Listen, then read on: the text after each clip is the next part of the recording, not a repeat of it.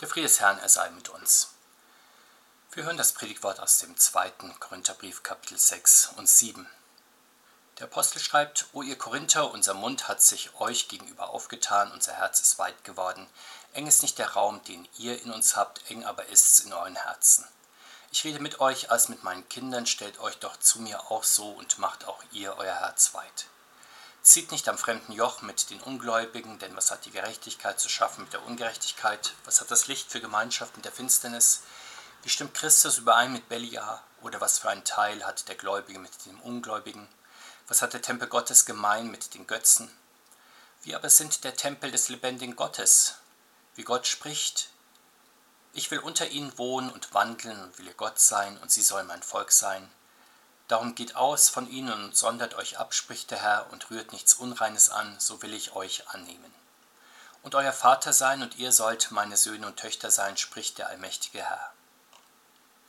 Weil wir nun solche Verheißungen haben, meine Lieben, so lasst uns von aller Befleckung des Fleisches und des Geistes uns reinigen und die Heiligung vollenden in der Furcht Gottes. Der Herr segne uns diese Worte. Amen. Der Apostel Paulus ermahnt in unserem Bibelwort die Gemeinde in Korinth zur Heiligung aus der Kraft des Glaubens. Zu Beginn unseres Abschnittes charakterisiert er die Art und Weise, wie er die Gemeinde ermahnt. Er tut das, wie ein Vater mit seinen Kindern spricht, wenn er ihnen ins Gewissen redet. Bekanntlich kann sich so eine Ermahnung, wenn nötig, zu einer regelrechten Predigt ausweiten, ja, zu einer Standpauke. In diesem Fall ziehen Eltern alle Register, sie mahnen, flehen, warnen, ja drohen. Öffnet sich beim Predigen in dieser Weise der Mund, dann wird ein leidenschaftliches Herz sichtbar. Kinder erkennen dann das weite Herz der Eltern. Die Gemeinde gewinnt Einblicke in das ihnen zugewandte Herz ihres Predigers. Damit verbunden ist auch die indirekte oder direkte Ermahnung, dass sie nun auch ihr Herz weiten sollen. Aber inwiefern waren die Christen in Korinth engherzig und sind es auch die Christen heute immer wieder? Ihre Engherzigkeit bestand in ihrer weltlichen Gesinnung, die sich selbstbewusst und selbstgerecht auf die Werte dieser Welt stützte und sich ihrer Weisheit, ihrer Macht, ihrer Redekunst, ihres Reichtums und anderes mehr rühmte. Dagegen setzte der Apostel mit weitem Herzen die Torheit der Predigt vom Kreuz. Damit machte er sich zwar vor den hochnäsigen Korinthern regelrecht zum Narren, so wie Eltern sich vor ihren Eltern bisweilen zum Clown machen, wenn sie ihnen die Leviten lesen müssen, aber sie tun das ihrem Auftrag gemäß und schonen dabei weder sich noch ihre Schutzbefohlenen. Der Apostel muss sich vor den Korinthern für diesen Predigton nun rechtfertigen dafür, dass er so leidenschaftlich und schonungslos direkt ist. Auch heute muss eine Predigt sich rechtfertigen, die nicht im humorig wohltemperierten, selbstironisch distanzierten, lehrhaft moralischen Ton einer religiösen Rede daherkommt, sondern die das volle Gewicht des Wortes Gottes in die Waagschale zu werfen versucht und die Hörer zum Glauben und zur Heiligung auffordert. Da fragt sich dann mancher Hörer, was bildet sich der Prediger eigentlich ein, was maßt er sich an, sind wir nicht erwachsene, mündige, ja autonome Christen? Manch einer verbittet sich rundweg solche Einsprüche der Predigt in sein Glaubensleben. Doch der Apostel macht deutlich, dass in Glaubensdingen die Gemeinde nun einmal zu ihm im Verhältnis steht wie ein Kind zu seinem Vater. Er hat sie im Herrn Jesus Christus gezeugt durch das Evangelium. Er will daher auch nicht nur ihr Lehrer und Erzieher sein, deshalb steht ihm auch die leidenschaftliche, freimütige, schonungslos offene Rede zu, die Herzen zu gewinnen sucht, und dabei zerstört er alles Hohe, das sich gegen die Erkenntnis Gottes erhebt und nimmt alles Denken gefangen in den Gehorsam gegenüber Christus. Auch heute kann die christliche Predigt nicht nur ein laues Lüftchen aus wohltemperierten Worten sein, in dem der Prediger als guter alter Mann, vielleicht sogar als wohlmeinende großväterliche Gestalt Weisheiten aus dem eigenen Leben, aus aller Welt sowie aus dem Schatz des Christentums der versammelten Gemeinde zum Betrachten und Abwägen vorliegt. Ein Pfarrer ist ja Vater seiner Pfarrkinder, Hirte seiner Herde, von Gott beauftragt, über ihre Seelen zu wachen. Darüber wird er auch im jüngsten Gericht und im Angesicht der Ewigkeit Rechenschaft ablegen müssen. Das bedingt notwendigerweise den Ernst, die Klarheit sowie die Leidenschaft der Worte. Das macht ja die Besonderheit des Wortes Gottes aus, im Unterschied zu den verschiedensten Redeweisen, die es in unserer Welt gibt, die selbst dann, wenn sie nicht nur überflüssiger Redefluss sind, und durchaus Gehalt und Gewicht haben, doch nur relativer, weil nur weltlicher Art sind und nie im Angesicht der Ewigkeit gesprochen werden. Diese Besonderheit des Wortes Gottes nun prägt dann Die christliche Verkündigung, aber auch das Reden in der christlichen Gemeinde insgesamt, so fordert der Apostel die Korinther ja dazu auf, ihre Herzen ebenfalls weit zu machen. Und ein Liedvers nimmt diesen Gedanken schön auf, wenn es dichtet auf und macht die Herzen weit, euren Mund zum Lob bereit. Wie segensreich können unser Reden und Handeln werden, wenn sie vom Wort Gottes und dem Gotteslob ausgehen und im Alltag dann in Verantwortung vor Gott und den Menschen geschehen. Aber wie genau wird das christliche Reden und Tun aus dem Glauben heraus aussehen? Der Apostel fordert, dass das christliche Leben streng unterschieden ist von der Welt. Die Christen sollen nicht am fremden Joch mit den Ungläubigen ziehen. Zu dieser Ermahnung gaben die Christen in Korinth besonderen Anlass. Sie betonten ja in besonderer Weise die christliche Freiheit, verstanden diese aber falsch. Sie war ihnen zum Deckmantel einer fleischlichen, ja heidnischen Freiheit geworden. So hatten die Korinther ganz konform mit ihrer heidnischen Umwelt die Parole ausgegeben, alles ist erlaubt, Entsprechend handelten sie dann auch, sie hielten an den Werten und Idealen ihrer Umwelt fest, praktizierten freien Geschlechtsverkehr, prozessierten gegen christliche Geschwister vor weltlichen Gerichten, nahmen an den heiligen Malen in den heidnischen Tempeln teil und anderes mehr. Und rechtfertigten das und anderes mehr unter Berufung auf die christliche Freiheit, die sich kein Joch der Knechtschaft auferlegen lässt.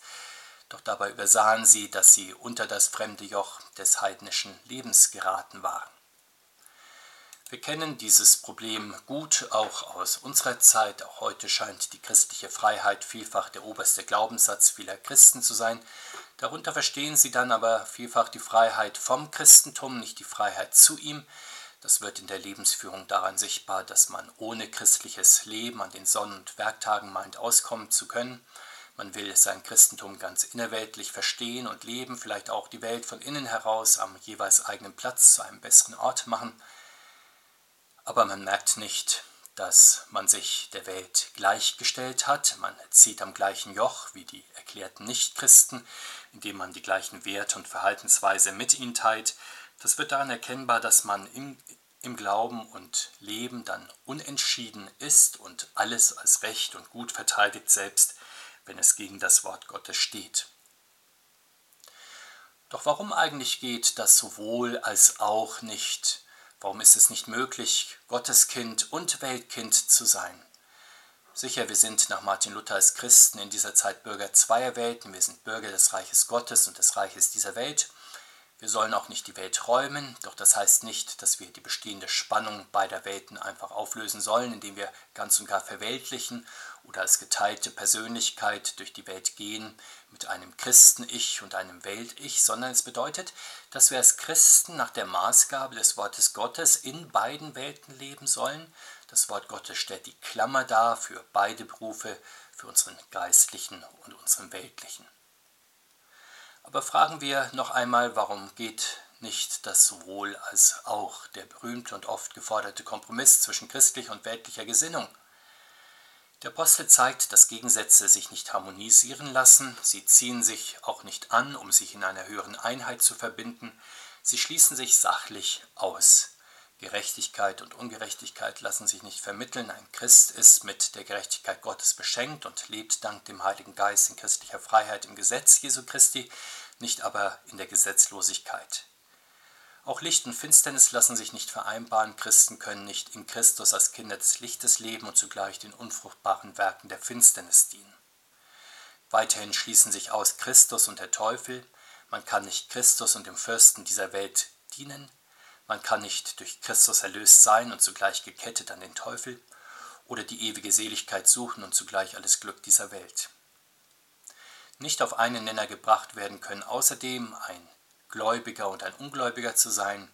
Bekanntlich hat ja auch ein Ungläubiger seine Götter, seine Dogmen und sein weltanschauliches System. Er glaubt etwa an Macht, an Bildung, an Geld und Gut, vielleicht an die beste aller möglichen Welten, zum Beispiel im Kapitalismus oder die Weltrettung durch die ökologische Wende. Wer an den dreieinigen Gott, an seine Welterlösung und Weltneuschöpfung glaubt, wird mit einem Jünger der Weltrettung vor etwa der Klimakatastrophe wohl nicht einmal über das Wetter entspannt reden können.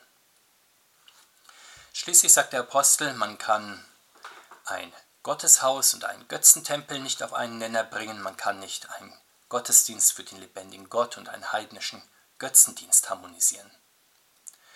Wir wissen nicht nur, die Religionswissenschaft hat hiermit keinerlei Probleme, sie kennt viele Unterarten von Gotteshäusern Gottesdiensten, auf die wesentlichen Unterschiede und Wahrheitsgehalte legt sie keinen Wert. Das ist wie wenn man zu einem Adler und zu einem Spatz sagt, du bist ein Vogel und du auch, ihr beide seid Vögel, das ist zwar nicht verkehrt, es trägt aber zur Erkenntnis nichts bei. Die Korinther waren weniger an der theoretischen Synthese zwischen christlicher und heidnischer Gottesverehrung interessiert, sondern vor allem an der praktischen. Sie nahmen einfach unterschiedslos an christlichem und heidnischem Mahl teil, so wie heute mancher moderne Sinnsucher sich durch die heiligen Handlungen der unterschiedlichen Konfessionen, ja Religionen hindurch probiert, wenn man ihn lässt. Das ist zwar sympathischer als der zynische Relativismus und Skeptizismus von Personen, die jede Religion für gleich wahr und gleich falsch halten, die selbst aus einer bestimmten Weltanschauung keine Religion haben. Aber es ist dennoch sehr gefährlich, den Wahrheitsgehalt von Religionen gleichsam am eigenen Leib testen zu wollen. Das ist wie wenn jemand am eigenen Leib die Wirksamkeit verschiedener Medikamente erprobt. Das kann lebensgefährlich sein. Entsprechend ist es seelengefährlich, sich den Göttern auszusetzen, die nicht der lebendige Gott sind. Der Apostel sagt, dass man sich dann in die Gemeinschaft der bösen Geister begibt. Die Folge ist eine Obsession durch falsche Ideen, von denen man dann nur schwer, vielleicht nie wieder frei wird. Außerdem begegnet, außer man begegnet dann dem Herrn Christus, der von Unwahrheit wieder befreien kann. Und deswegen sagt der Apostel, flieht die Götzen, flieht den Götzendienst. Christen sollen sich nicht seelengefährlichen Einflüssen einfach aussetzen. Das hat nichts mit Skrupelhaftigkeit zu tun, sondern mit gebotener Seelenhygiene. Christen sind nämlich seit der Taufe ja Tempel des Heiligen Geistes und des lebendigen Gottes und deswegen fordert Gott schon im alten Bund, dass sich sein Volk von denen absondert, die nicht zu ihm gehören. Wenn der Heilige Geist in uns wohnt, dann hat in uns kein unreiner Geist Platz. Wir sollen diese Heiligkeit auch bewahren, nicht aber verderben indem wir uns unreinen Einflüssen aussetzen. Davon sollen wir uns vielmehr fernhalten, dann sind wir die lieben Gotteskinder, die wir seit unserer Taufe und in Kraft der Gnadenmittel auch sind und sein sollen. Die Unterscheidung der Geister führt also auch zur Entscheidung für den dreieinigen Gott und damit zugleich auch zur Scheidung von Menschen, die dem Ruf des Herrn nicht folgen oder seinem Wort nicht glauben wollen, das ist nicht ein seltenes Geschehen in bestimmten kritischen Situationen der Kirchengeschichte, sondern es ist die ständige Glaubensgeschichte unter dem herausfordernden Wort Gottes. Diese Geschichte beginnt bekanntlich mit Adam und Eva, setzt sich bei Noah und Abraham bis zu den Propheten fort. Sie bekommt besondere Tiefe im Ruf des Herrn Christus in seine Nachfolge und dauert bis zum heutigen Tag an, ja bis zum jüngsten Tag. Die Reformatoren schieden auch aufgrund unserer Bibelstelle sich von vielen anderen Christen und christlichen Ländern, aber sie taten es in Gehorsam gegenüber dem Wort Gottes. So lesen wir in unseren Bekenntnisschriften, hier steht Gottes Befehl, dass jedermann sich hüten soll und nicht mit denen einhellig sein soll, die unrechte Lehre haben oder mit Wüterei zu erhalten gedenken. Sogar Kirchengebräuche wollte man nicht um des lieben Friedens und der Einheit der Christen tolerieren, wenn sie gegen das Wort Gottes waren. In ähnlicher Weise kann in pluralistischen volkskirchlichen Situationen heute nicht von Pfarrern und Gemeinden verlangt werden, Gottesdienste einzuführen, die klar gegen das Wort Gottes sind. Immer wieder einmal wird denen, die am klaren Wortlaut der Heiligen Schrift festhalten, dann vorgeworfen, sie würden intolerant oder ängstlich oder gesetzlich denken. Dabei wird aber das Wesentliche übersehen. Der Apostel macht das deutlich, indem er als leitendes Motiv die große Verheißung Gottes in den Mittelpunkt stellt. Wenn das Gottesvolk am Wort Gottes festhält, dann erfüllt sich die Verheißung, dass sie Gottes Kinder sind. Andernfalls, so ist im Umkehrschluss zu verstehen, schlagen Weltkinder in weltlichem Denken und in Gleichstellung mit der Welt die Möglichkeit aus, Gottes Kinder auch tatsächlich zu sein. Abschließend ruft der Apostel die Christen auf, sich von aller Befleckung des Fleisches und des Geistes zu reinigen und die Heiligung zu verenden in der Furcht Gottes. Was ist hier eigentlich mit Befleckung gemeint? Es ist die Verunreinigung von Leib und Geist, die durch die Missachtung der Gebote geschieht, etwa durch Götzendienst, Streit, Unzucht, Missgunst, Nachrede und anderes mehr. Auch und gerade Christen beflecken ihren neuen, reinen Menschen der Taufe, das weiße Gewand ihrer Taufgerechtigkeit immer wieder durch Gedanken, Wort und Werke, die dem Willen Gottes zuwider sind. Und dabei kann man sinnvollerweise keine Hierarchie der besonders schlimmen und weniger schlimmen Sünden erstellen, indem man etwa sagt, dass besonders gravierend die Tatsünden wären. Auch die Zunge ist ja eine Quelle großer und schwerer Übel, wie der Apostel Jakobus einmal feststellt. Der menschliche Geist schließlich bringt den Menschen in die größte Gottesferne, indem er durch Hochmut, Selbstgerechtigkeit, Ideologieproduktion und Götterverehrung dem lebendigen Gott immer wieder absagt. Insofern soll der Mensch sich von allen Sünden reinigen, solange er Zeit dazu hat. Wie aber geht das? Natürlich können Christen diese Reinigung nicht selbst vollziehen, sondern überstellen sich dazu dem Herrn Christus.